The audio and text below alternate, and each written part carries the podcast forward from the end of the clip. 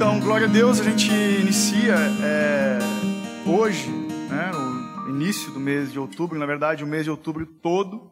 Vamos dar uma pausa na exposição de Romanos. E temos já um, um ano, mas temos as nossas tradições como igreja, de, de que é pregar a respeito da reforma protestante no mês de outubro.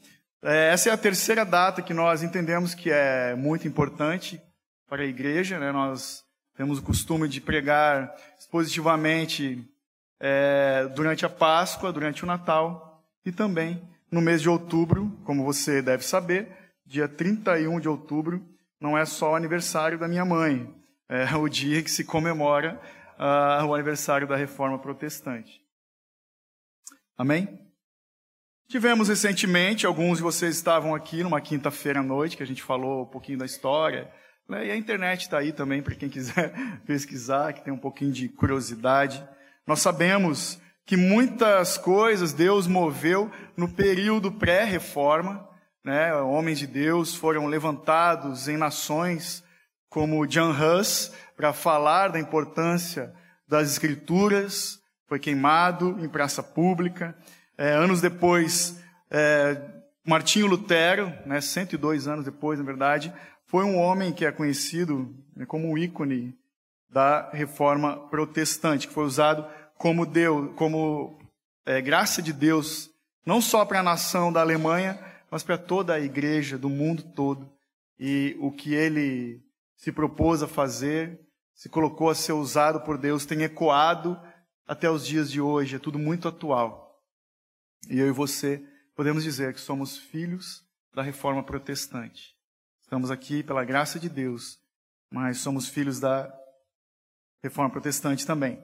O que aconteceu rapidamente? Martinho Lutero se propôs a ler e estudar as escrituras e que na época os textos eram só nas línguas originais, hebraico, grego, alguma coisa em latim, e ele se deparou um dia com o verso 17 de Romanos 1, quando diz: "O meu justo viverá pela fé". E ele entendeu que somos justificados pela obra de Cristo e não por aquilo que fazemos. Ele se dispôs, então, como professor de teologia, monge agostiniano, estudioso, dedicado é, à obra do reino de Deus e à palavra de Deus, ele se dispôs a traduzir a, a, a palavra para o alemão. Você sabe, ele pregou as 95 teses, aquela coisa toda, mas pudéssemos simplesmente resumir o que Lutero fez de mais importante.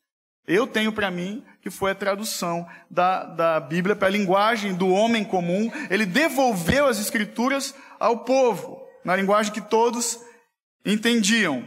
A reforma, ela trouxe então uma transformação para a forma de como a igreja exalta a Deus a partir disso. Ela não foi simplesmente uma reforma religiosa, foi uma reforma cultural, social, econômica e política da época, porque a igreja na época é, apostólica romana, católica romana, detinha o poder econômico, você sabe da história, as indulgências eram cobradas, detinha o poder político, era tudo misturado, estava tudo na mão da igreja. Por vontade de Deus, o que aconteceu naquela época é que havia um homem contemporâneo de Lutero, que foi Gutenberg, que inventou a prensa, e o primeiro livro a ser impresso foi a Bíblia, e tudo cooperou para que a vontade de Deus se cumprisse e a palavra de Deus se espalhasse, não somente pela Alemanha, mas por toda a Europa naquela época.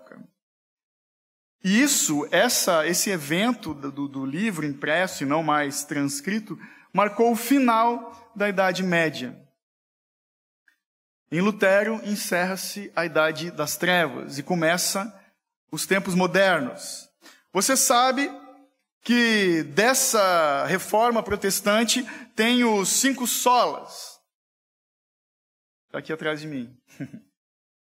As cinco solas são os cinco somentes. Falam da sola escritura, sola gratia, sola fide, solos Christus e soli deu glória. Nós vamos tratar nesse mês basicamente dessas cinco solas. Traduzindo, para bom entendedor, somente a Escritura, somente a graça, somente a fé, somente Cristo e a Deus somente a glória.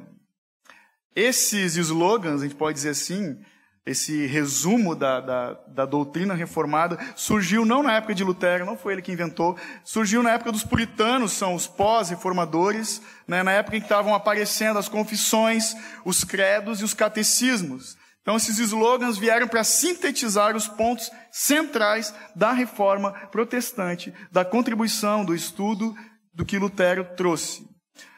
A partir disso, dessa introdução, eu, eu pergunto para você, não sei se você já pensou, parou para pensar nisso como eu. Será que nós precisamos de uma reforma na igreja ainda hoje? Precisamos de uma reforma na igreja nos dias atuais? Vamos encontrar a resposta na palavra de Deus. Eu te convido a abrir a tua Bíblia comigo na segunda carta de Paulo a Timóteo, 2 Timóteo, capítulo 3. Nós vamos ler dos versos 1 ao 9, e depois nós vamos pular do 14 até o 17. 2 Timóteo 3, do 1 ao 9.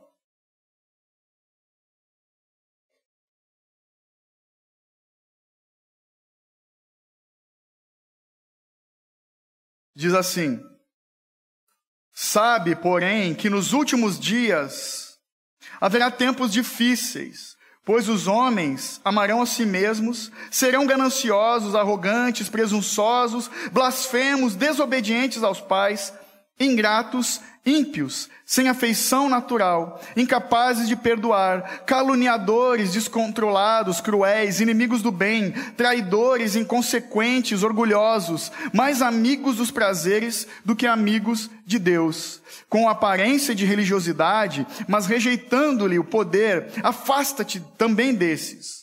Porque entre eles estão os que se intrometem pelas casas e conquistam mulheres tolas, carregadas de pecados, dominadas por várias paixões, que estão sempre aprendendo, mas nunca podem chegar ao pleno conhecimento da verdade. E a semelhança de Janes e Jambres, que resistiram a Moisés, eles também resistem à verdade. São homens de entendimento corrompido e reprovados na fé. Mas eles não irão adiante, pois sua insensatez será revelada a todos, assim como aconteceu com aqueles. Pula lá para o verso 14. Tu, porém, Permanece naquilo que aprendeste e de que foste inteirado, sabendo de quem o tens aprendido, pois desde a infância sabes as sagradas letras que podem fazer-te sábio para a salvação, pela fé que há em Cristo Jesus. Toda a Escritura é divinamente inspirada e proveitosa para ensinar, para repreender, para corrigir, para instruir na justiça, a fim de que o homem de Deus tenha capacidade e pleno preparo para realizar toda boa obra. Como já disse, o apóstolo Paulo escreveu essa carta destinada a Timóteo. Se você já leu Atos 16, nós encontramos lá um relato que diz que Timóteo era filho de mãe judia, neto de mãe judia, seu pai era grego, mas Vemos também que Timóteo era muito jovem naquela época, talvez estava no final da adolescência dele, no máximo, dizem os estudiosos, ele teria 20 anos. Era um jovenzinho, um piá, vamos dizer assim. Ele foi discípulo de Paulo, a quem Paulo chamava lá em 1 Timóteo de filho na fé. Foi companheiro de algumas viagens de Paulo, em alguns momentos esteve na prisão com o apóstolo, foi representante, enviado como representante de Paulo a algumas igrejas, foi pastor da igreja de Éfeso. E por fim, foi lhe dado para Timóteo a missão de continuar o ministério do apóstolo Paulo. O texto que você leu comigo fala da problemática daquela época, daqueles dias. E a problemática que nós encontramos aqui nessas linhas tem um nome. O nome dela é apostasia. Apostasia nada mais é do que o afastamento da fé ou o esfriamento da fé genuína. E me entristece muito, porque muito tempo se passou. E ainda hoje continuamos vendo isso no meio da igreja de Deus. Esse distanciamento de uma fé bíblica, fundamentada na palavra de Deus. E é por isso que hoje nós vamos falar especificamente dessa primeira sola, sola escritura. Eu lembro que algum tempo atrás o Samuel, meu filho mais velho, chegou, entrou no meu escritório com um trabalho de escola, pedindo ajuda. Era uma pergunta que dizia: o que a Bíblia significa para a sua família? Aí tínhamos que responder em família. Aí eu, bem fariseu, assim, bem crente, respondi, a resposta é o Salmo 119, 105, lâmpada para os meus pés, luz para o meu caminho é a tua palavra. Tô brincando, a gente sentou e conversou, mas eu pensei em responder isso. Aí nós chegamos à conclusão e a resposta foi a Bíblia, é a revelação da verdade, da vontade e da pessoa de Deus para os seus filhos. É um manual, é a instrução única de fé e prática para todo aquele que é nascido de novo em Jesus Cristo. Espero que ele tenha tirado uma nota boa, nem lembro. Ele fez assim. Irmãos, se na época de Paulo estava complicado, pensa na época de Lutero. Estava bem complicado, muito mais. Não sei se tu já parou para fazer um, uma análise daquela época, um paralelo. Eu sou muito de buscar imaginar as coisas visualmente. Na época de Martinho Lutero, as missas eram pregadas em latim, o padre pregava de costas, uma língua que ninguém entendia, era língua estranha, né? ninguém entendia o que ele estava falando. Pouquíssima gente, era um, um, um direito, um privilégio do clero entender o latim. Eles cobravam indulgências, né? O pedacinho no céu. A história da igreja era contada através dos vitrais, pinturas, esculturas, não era ensinado de púlpito. Havia um, uma opressão horrível da igreja católica romana em cima do povo, um abuso de poder, né? E Martinho Lutero, então, entendendo essas coisas, disse um dia, post tenebras lux, também está atrás de mim aqui, virou até a camiseta. Significa depois das trevas, a luz. Eu lembro de uma vez que tinha um amigo, um colega meu de trabalho, que ele estava no processo, se convertendo, aquele primeiro amor, e ele falando do emprego anterior dele, é, que tinha uma biblioteca na empresa. E ele chegou, entrou na sala da biblioteca e tinha uma colega, uma menina lendo um livro, uma revista, sei lá. Assim. Lendo. E ele acendeu a luz e ela olhou, ela falou: Ah, agora sim, ficou tudo melhor, ficou mais fácil. É isso que o Evangelho faz com a gente. Tudo vem à luz. Quando nós nos debruçamos nessa palavra, quando o impacto da palavra de Deus penetra os nossos corações, a verdade vem à tona, não andamos mais na mentira das trevas, onde nós caminhávamos antes. Depois das trevas, a luz. Estava feio, o negócio na época de Paulo, estava complicado na época de Martinho Lutero. Só que fazendo um paralelo, hoje não é muito diferente. A gente vê alguns irmãos falando coisas que a gente não entende, né? Um crentez fechado num clube ali que quem está de fora olha e fala que gente louca, não sei o que essa gente está falando, mistério, manto, né? E outras coisas. A gente vê um crescente mercado gospel, que a Bíblia não, não me dá respaldo para isso. Nós vemos ventos de doutrina hoje, falsos profetas, falsos mestres, apóstolos em tempo que não existe mais apóstolos. Nós vemos novas revelações, a gente vê modismo, novidade o tempo todo, misticismo na igreja, para não dizer mandinga gospel, a gente vê isso. Nós vemos a igreja corporação, muitas igrejas corporativas.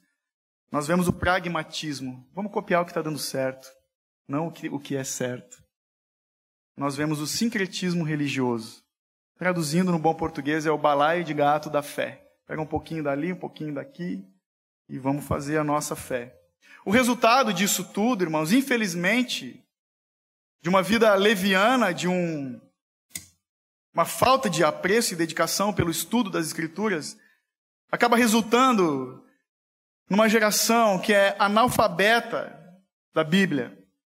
Você sabe que o analfabeto é aquele que não lê, não sabe ler nem escrever. Mas nós temos visto muitos que são analfabetos funcionais, que é aquele que sabe ler, sabe escrever, mas não entende, ele é incapaz de entender ou interpretar um texto. E no Brasil isso é muito forte. Só a gente vê o que vaza na internet aí das provas do Enem de interpretação de texto. Misericórdia. Vemos uma geração que não lê, que tem preguiça de ler. Eu estava vendo uma pesquisa da Gazeta do Povo de julho desse ano, que fala que o Brasil ele está em processo de transição religiosa. Eles falam do, do fenômeno do crescimento evangélico na nossa nação. Antes, os evangélicos cresciam a cada três anos 1%. Hoje, em 10 anos, houve um crescimento de 64% da nação brasileira como evangélicos. Ainda hoje, o Brasil é a maior nação de católicos do mundo. Tem aquele não, não, não católico não praticante, a gente tem também evangélico não praticante, a gente tem traficante evangélico, temos igreja gay evangélica, cara, complicado. Mas a estimativa dessa pesquisa diz que até 2032 os evangélicos vão passar os católicos. E tem gente ah, eufórica por causa disso. Eu me dei o trabalho Peguei essas planilhas, essa, esses gráficos, eu gosto de gráficos, e fui comparar os estados, por curiosidade, os estados onde há o maior boom do crescimento evangélico no Brasil são justamente, olha que curioso, os estados do Brasil onde o índice de analfabetismo é enorme. Pessoas estão indo a Cristo e sequer sabem a ler. Eles, eles têm fé em quê? Se não leem a palavra de Deus. Eles têm fé naquilo que ouvem. Eles têm fé no evangelho falso que é pregado na internet e na televisão. Eles têm fé, uma fé fajuta. Os estados são Alagoas, Maranhão, Piauí e a Bahia, onde tem os maiores índices de evangélicos e de analfabetos. Nós vamos ler de novo o texto, feita essa introdução, eu te peço que você leia comigo somente os versos 16 e 17 de Timóteo, 2 Timóteo 3, 16 e 17. Não vou pedir para ficar de pé, mas leia com reverência, vamos atentar para o que o texto fala.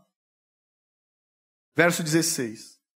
Toda a Escritura é divinamente inspirada e proveitosa para ensinar, para repreender, para corrigir e para instruir em justiça. Para por aí, só o 16.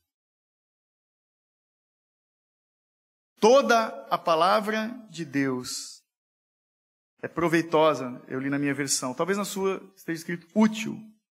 Vamos orar então a partir do que lemos, mais uma vez.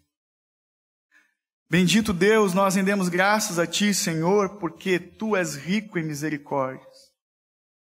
Pai, nos concede a graça hoje de que a Tua palavra, que é viva e eficaz, mais uma vez venha operar em nossas vidas. Obrigado, Deus, pelo poder dessa mensagem do Evangelho que nos confronta os pecados e nos consola em Cristo Jesus. Paizinho amado, que nós estejamos atentos à voz do Senhor que fala no nosso íntimo e opera tudo em todos e fala no coletivo também, como corpo de Cristo e família como somos. Obrigado pela tua graça, pelo privilégio de termos hoje uma Bíblia aberta em nossas mãos.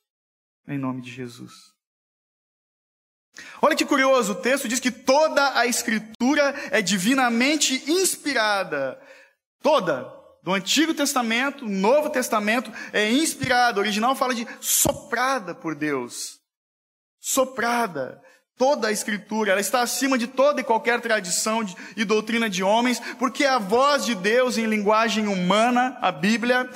É, Calvino disse que é, a Bíblia é a escola do Espírito Santo, é o livro que foi inspirado por Deus, escrito sim por homens, concebido no céu, odiado no inferno, pregado pela igreja, perseguido pelo mundo e crido pelos fiéis. Esse é o livro que você e eu temos em mãos hoje. Somente a Escritura, somente a Escritura é útil, meus irmãos. meus irmãos, é útil para quê? Os quatro verbos do verso 16. Somente a Escritura é útil para ensinar, para repreender, para corrigir e para instruir na justiça.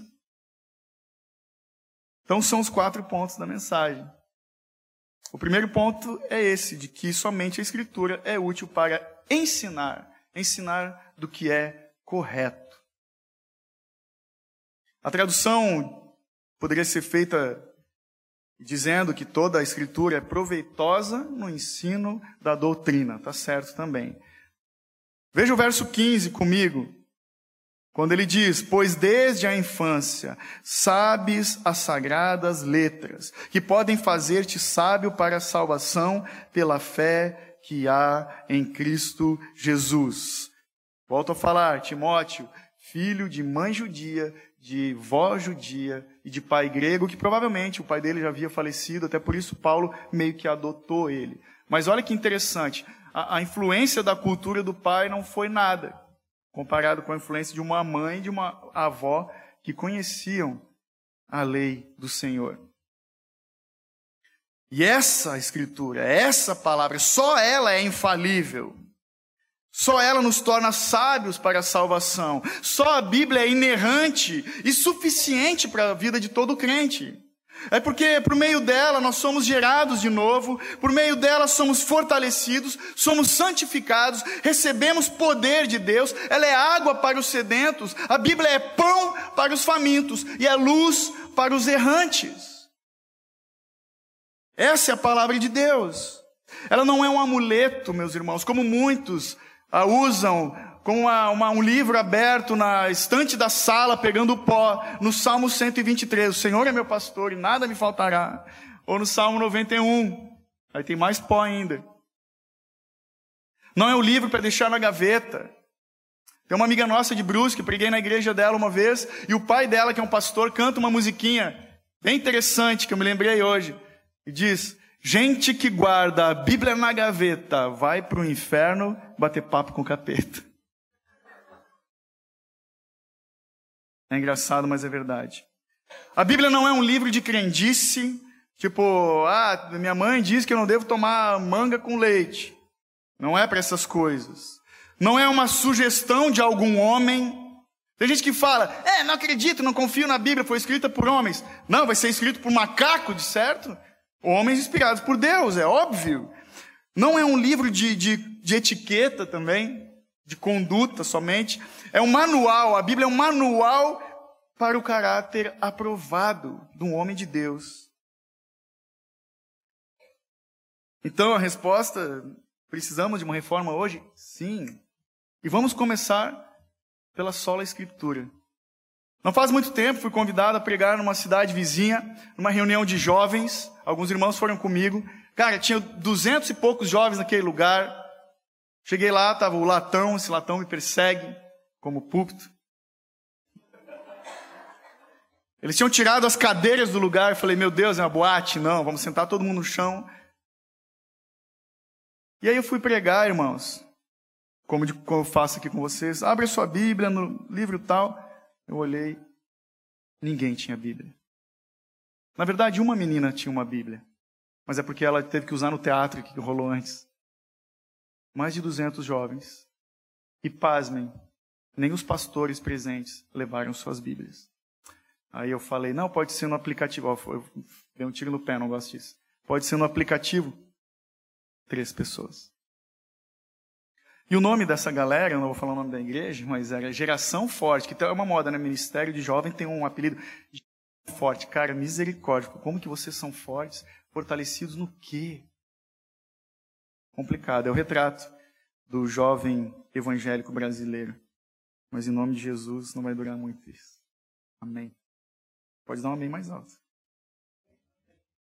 Aleluia.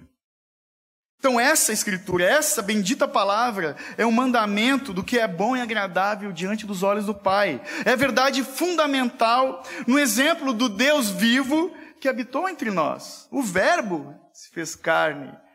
Eu não sei se você já parou para pensar nisso. Que promessa? Qual é a promessa, irmão, que você mais gosta da Bíblia? O Verbo se fez carne. Nenhuma outra promessa se é, alcança isso. Vai chegar aos pés de, do Deus que se fez homem. É o livro que tem vida, porque contém as palavras de vida eterna. É útil para o ensino de todo cristão, porque é palavra viva e eficaz. O segundo ponto que vemos no texto é de que somente a Escritura é útil para repreender. Repreender-nos para o que não é correto. É palavra testada, verificada para admoestação e contenção das paixões. Spurgeon costumava dizer que a Bíblia contém o que os homens odeiam, a verdade. Deixa marcado esse texto e abre comigo o Salmo 19, por favor.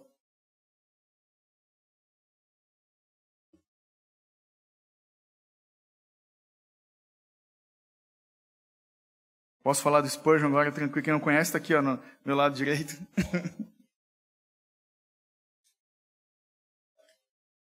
Hã?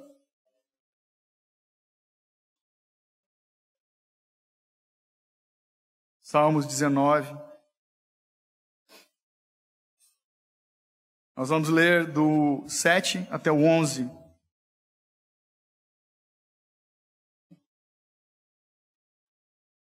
Davi escreveu. Vamos lá.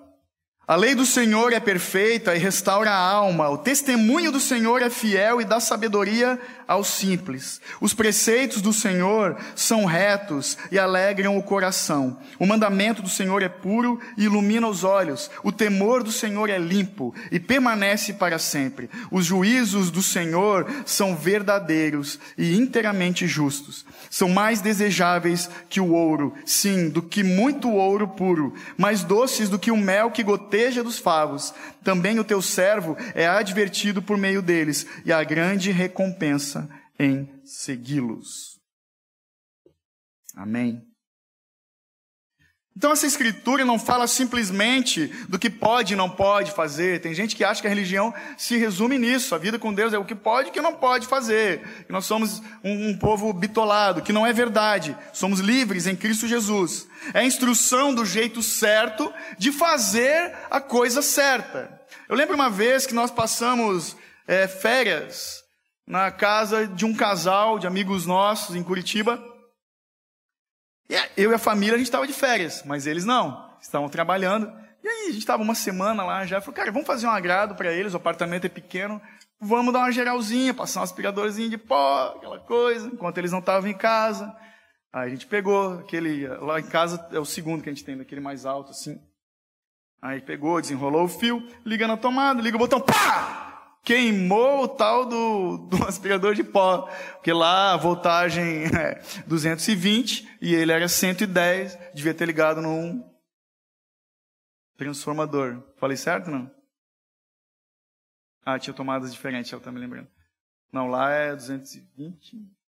Então era o inverso. Sei lá, queimou, velho. Queimou. E você levou um susto quando eu falei aqui. Tinha que ligar no transformador, essa é a verdade. A gente tentou fazer a coisa certa, mas fez do jeito errado. A intenção foi boa, né? mas existe o jeito certo de fazer a coisa do jeito certo, certa, né? Coisa certa do jeito certo, entende? Então, a gente não gosta de ler manual, a gente é preguiçoso. A gente pega e faz, vamos fazer aqui, né? Com a Bíblia não funciona isso. Vamos meditar, vamos ser confrontados pela palavra de Deus. O terceiro ponto é que a Escritura é útil para corrigir. Nos corrigir para nós andarmos de jeito correto. Ela não é tipo um corretor ortográfico do meu e do teu celular. Se você tem um Android, com certeza você já amaldiçoou o teu celular várias vezes. Quando te digita, digita o um negócio, ele manda a palavra errada, né? Complicado. Já ouvi algumas histórias. Ela não é como o liquid paper. Alguns lembram disso? Existe ainda? Liquid paper, cara, eu tinha raiva disso na escola. Né? Passa, passa ali o branquinho, aí a prova é, sei lá, trabalho de escola, não deu tempo de secar, a bique fica entupida, vai pro lixo, não serve mais para nada. Ou espera secar, sopra, sopra, sopra, secou. Tá lá aquele calombo, todo mundo tá vendo. Tá lá, e tu vira a página, dá para ver que estava errado, mas está ali. Não é dessa forma que a Bíblia nos corrige. Ela nos corrige de uma forma definitiva. O caráter de Cristo é perfeito. O Espírito Santo é perfeito no que ele opera em nossas vidas. Essa palavra é útil no aperfeiçoamento da vida ou do caráter do cristão. E isso, à medida que nós somos corrigidos, vai gerando em nós convicção de fé, da utilidade dessa palavra, do Deus em que nós cremos. Ele tem me transformado. Sabe, aquela velha história, se olhar no espelho, falei, cara, não estou não, não me reconhecendo mais. O, o Evangelho nos transforma. E a correção é útil para essa convicção de fé. Quanto mais a gente lê, mais nós somos confrontados, mais convicção de fé nós temos. Eu gosto muito de biografias e tem um cara que eu li a dele, que é George Whitfield. Não lembro se eu já falei isso aqui, enfim, vou falar de novo. Ele foi um dos puritanos, era inglês, mas ele viajou muito para os Estados Unidos na época da colonização da América e foi contemporâneo de George Washington, né, o primeiro presidente americano. Naquela época não existia internet, Tá, geração. É Y? Pessoal novo aí. Z. É, como é que é o nome? Millennium. Então ele, ele rodou os Estados Unidos, George Whitfield, pregando o evangelho. Diz a história que quase toda a nação americana da época já tinha visto ele pessoalmente e poucas pessoas tinham visto o presidente. Então ele era muito famoso. Talvez você tenha escutado a história de um homem que pregava ao ar livre, esse era o ministério dele, ele pregava ao ar livre, em cima de uma caixa, e os operários da mina de carvão ouviram o evangelho, alguns choravam, e as suas faces eram lavadas pelas suas lágrimas. É George Whitfield que estava lá pregando. E diz que um dia ele estava numa cidadezinha, e nessa cidade tinha um médico famoso, ateu, esse médico estava correndo e alguém parou ele no caminho. Ei, onde você está indo? Eu estou indo na praça ver o Whitfield pregar. Aí o cara disse, mas você não acredita no que ele prega? Ele respondeu, mas ele acredita. Temos que ter convicção de fé nessa palavra. Se de fato ela é viva e eficaz, tem nos corrigido, tem nos instruído. Se nós damos o devido valor para a operação do Evangelho em nossas vidas. O Salmo 119, 9 diz: Como pode o jovem manter pura a sua conduta? A resposta: vivendo de acordo com a tua palavra. Precisamos de correção. Essa correção que a Bíblia opera em nós é tipo uma página nova escrita pelo autor da vida. É o bom cuidado constante do Pai. O Pai que ama, corrige. É um mapa do novo e perfeito caminho para as nossas vidas, que trilha os nossos passos. É a vida nova gerada do Pai no coração dos filhos. Amém? O quarto verbo, somente a Escritura, é útil para instruir na justiça. Para eu e você permanecermos no que é justo, no que é correto. O texto lá que eu citei de Lutero, de Romanos 1,17, quando diz o meu justo viverá pela fé, é, a correção co correta é o meu justificado. Somos justificados em Cristo Jesus. Em nós não há justiça. De nós, né?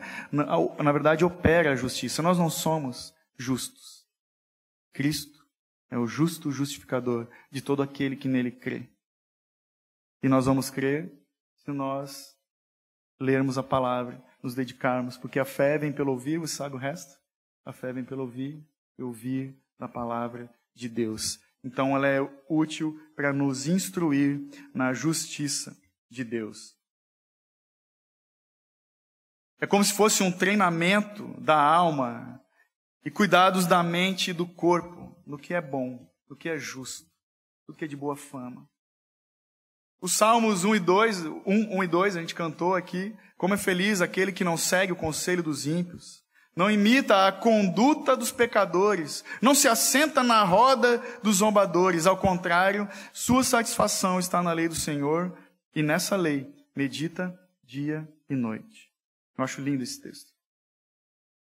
John Piper vai dizer que o pecado é rebeldia. Em outras palavras, o pecado é a recusa do homem em se submeter à palavra de Deus.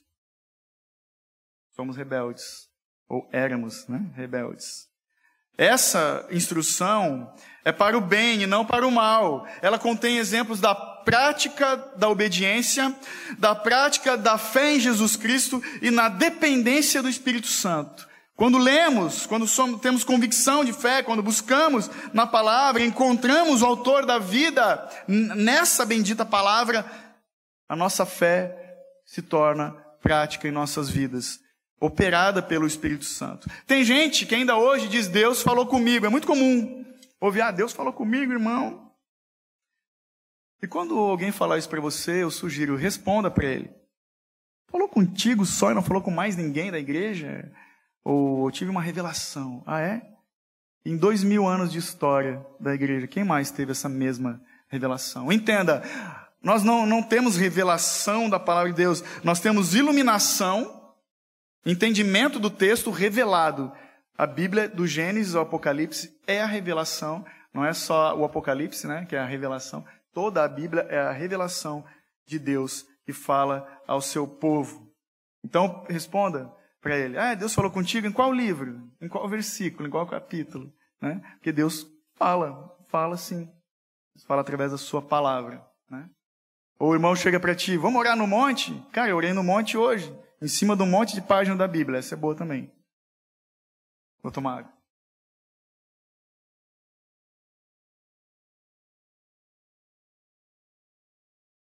Não existe uma nova revelação. Tudo que precisamos para a nossa fé fundamentada já está aqui. Já nos foi revelado. Hebreus 1 fala que antes Deus falava por meio dos profetas. Nos últimos dias ele fala por meio do seu filho, que é o Verbo.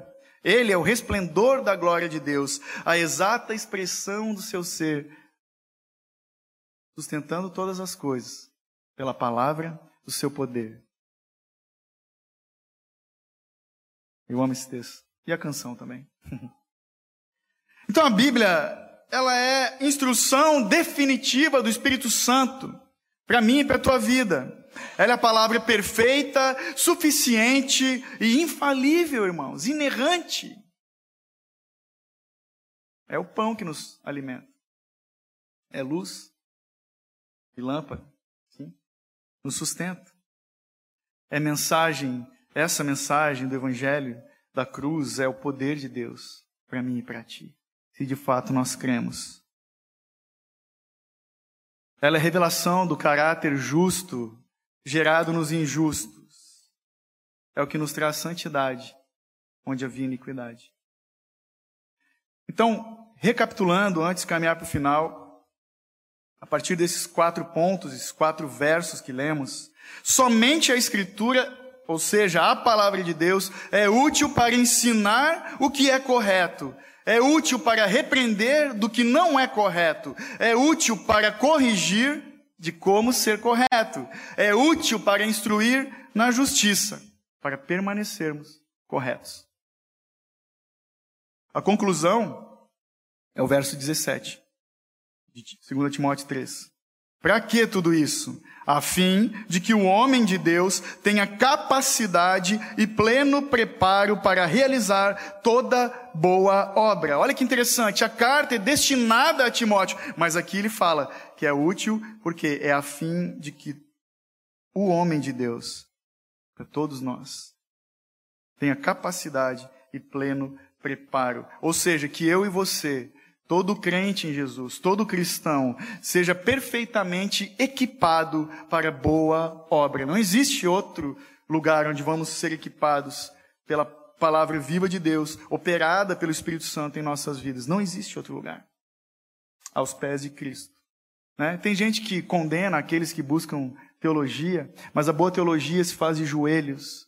Os grandes homens de Deus falavam isso nos acusam de frios. Sabia que o João Calvino é conhecido como teólogo do Espírito Santo?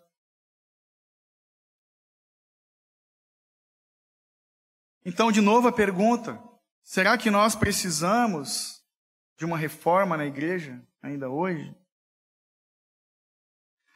Não sei se você sabe, mas é bom nós lembrarmos que a máxima da reforma, uma frase de efeito, surgiu no Sínodo de Dort, no século XVII, que diz: a igreja reformada está sempre se reformando. Ou seja, a igreja reformada está sempre atentando e voltando para o formato original das Escrituras. Se você se diz um cristão reformado, você está dizendo que você está comprometido com esse evangelho da salvação de Cristo. Eu tinha problemas antigamente de falar que sou evangélico. Até a Gretchen diz que é evangélica, né? então eu tinha muito problema com isso. Até que eu vi o pastor Franklin Ferreira dizendo que Evangélico é aquele que está comprometido com o Evangelho de Cristo Jesus. Amém? Temos que sempre atentar e voltar para formar para a forma original da palavra inerrante de Deus. Porque somente a escritura nos faz conhecer os atributos divinos de Deus e a miséria do homem. Somente a escritura revela a soberania de Deus e a incapacidade do homem. Somente a escritura revela o amor que nos dá vida e o pecado que nos conduzia à morte. Somente a escritura revela Cristo Jesus, que veio ao mundo e nos chamou do império das trevas para o reino da sua maravilhosa luz. Timóteo, meus irmãos, foi pastor, foi discípulo de Paulo, mas antes de tudo, ele foi escolhido de Deus, ele foi discípulo de Cristo Jesus, um cristão comum, como eu e você. O significado do nome de Timóteo, caso você não saiba, é aquele que honra a Deus.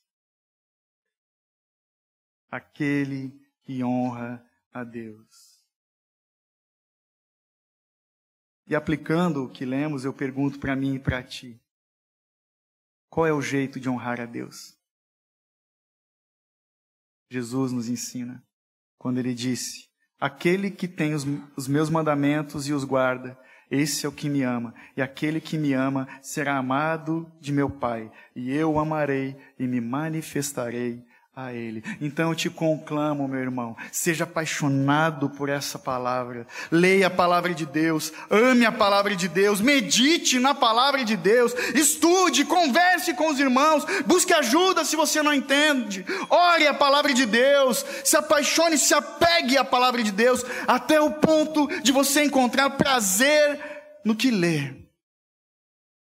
E por fim, pratique o que a palavra de Deus te ensina e me ensina. Um evangelista contemporâneo de Spurgeon, e eu finalizo com isso, é D.L. Moody, tinha uma frase de efeito, e eu peço que você feche sua Bíblia agora, porque eu já encerrei. Tome ela nas suas mãos. Eu vou fazer uma marca-página disso. Um dia a gente vai distribuir aqui na igreja.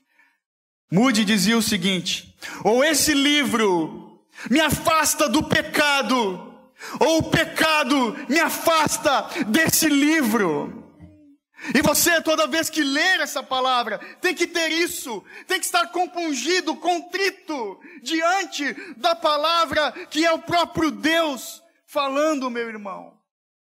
Lutero, ele, ele lutou por, por essa palavra, para que ela chegasse em nossas mãos. Eu não sei se você sabe, ele foi o homem que exigiu que nas igrejas de sua época o púlpito ficasse elevado, porque o povo de Deus tem que estar debaixo dessa palavra, submisso a essa palavra.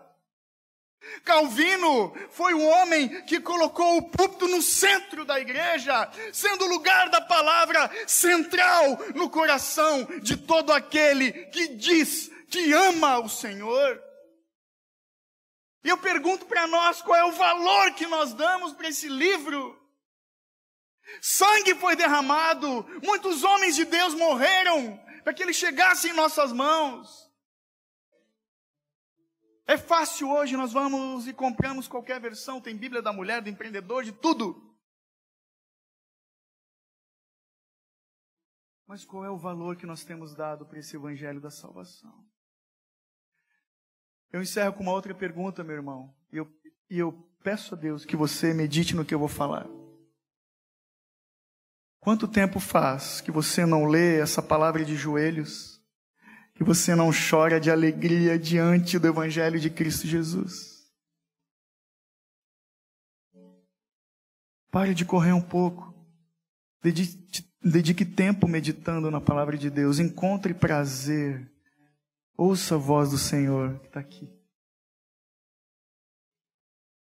Busque sustento. Firma os teus passos nessa palavra. E eu te peço, você que é membro dessa igreja, não venha com o celular para o culto. Traga a sua Bíblia em mãos. Os evangélicos já foram conhecidos no Brasil por ser o povo da Bíblia, que andava com a Bíblia debaixo do braço. Vamos fazer a diferença. Vamos mostrar ao mundo que nós amamos a palavra de Deus. Amém? Se coloque de pé no seu lugar, por favor.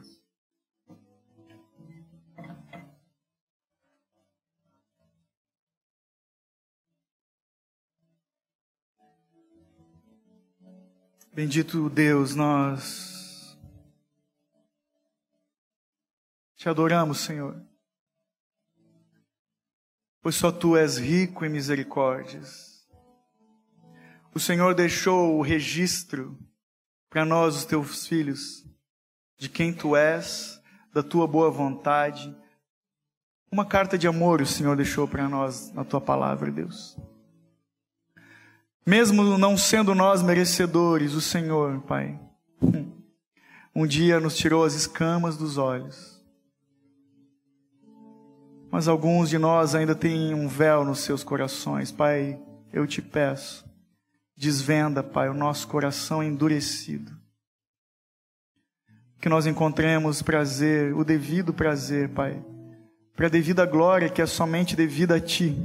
Quando te encontramos em Tua palavra, Deus, faz de nós um povo apaixonado pelas Escrituras, a bendita e santa palavra de Deus, Pai. Firma a nossa fé, não em vídeos do YouTube, Pai, não em qualquer outro livro, sim, devemos e podemos estudar, mas fundamentada, Pai, nas Escrituras.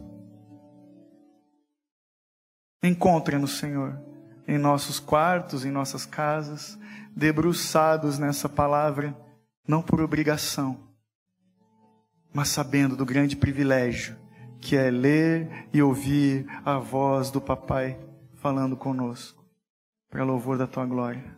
Em nome de Jesus. Amém.